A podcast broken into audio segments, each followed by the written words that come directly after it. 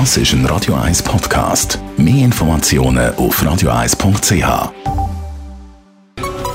Der Konsumententipp auf Radio 1 präsentiert von comparis.ch, einem führenden Schweizer Internetvergleichsdienst. comparis.ch Steigende Kosten im Gesundheitswesen, Krankenkassenprämien, die steigen und steigen und steigen. Es ist ein Dauerthema. Felix Schneuli, Gesundheitsexperte bei comparis.ch.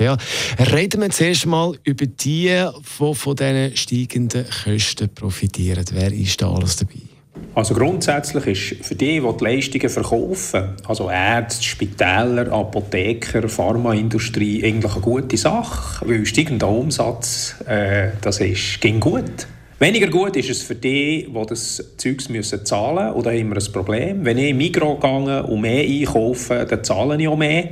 Bei den Gesundheitskosten zahlen wir das eben kollektiv. Das heisst, ich zahle auch dann mehr, wenn ich selber nicht mehr konsumiere sondern wenn alle anderen mehr konsumieren. Also die Kosten, das, sind, das ist ein Dauerthema. Wo müssen wir ansetzen, um die Kosten zu senken? Dass die Prämien sozusagen sinken? Ja, man kann an zwei Seiten ansetzen. Also man kann probieren, den Konsum zu reduzieren und probieren, die Leute zusammen in ein Versicherungskollektiv zu tun, die eben helfen sparen. Das gibt es schon. Alternative Versicherungsmodelle, Telemedizin, Hausarzt, HMO-Modell. Modell. Man kann aber auf der Angebotsseite auch probieren zu bremsen. Das heisst, äh, weniger hohe Preise, weniger hohe Tarife.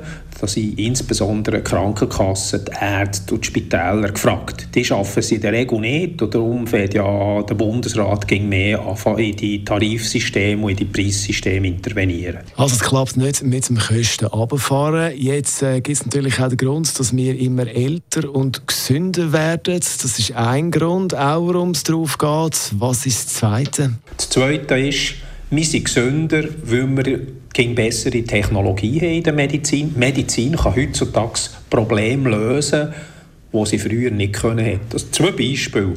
Früher ist man vor 20, 30 Jahren ist quasi jeder gestorben an einem Herzinfarkt. Der hat Kinderkosten mehr verursacht. Aber er war schon nicht mehr da. Gewesen. Das ist tragisch. Zweites Beispiel, Krebs. Das war früher auch quasi ein Todesurteil. Heutzutage überlebt man das. Aber die Behandlungen sind sehr teuer. Aber die Überlebensraten steigen. Also zwei Beispiele, die eigentlich zeigen, es geht nicht besser, dank besserer Medizin, aber das hat seinen Preis.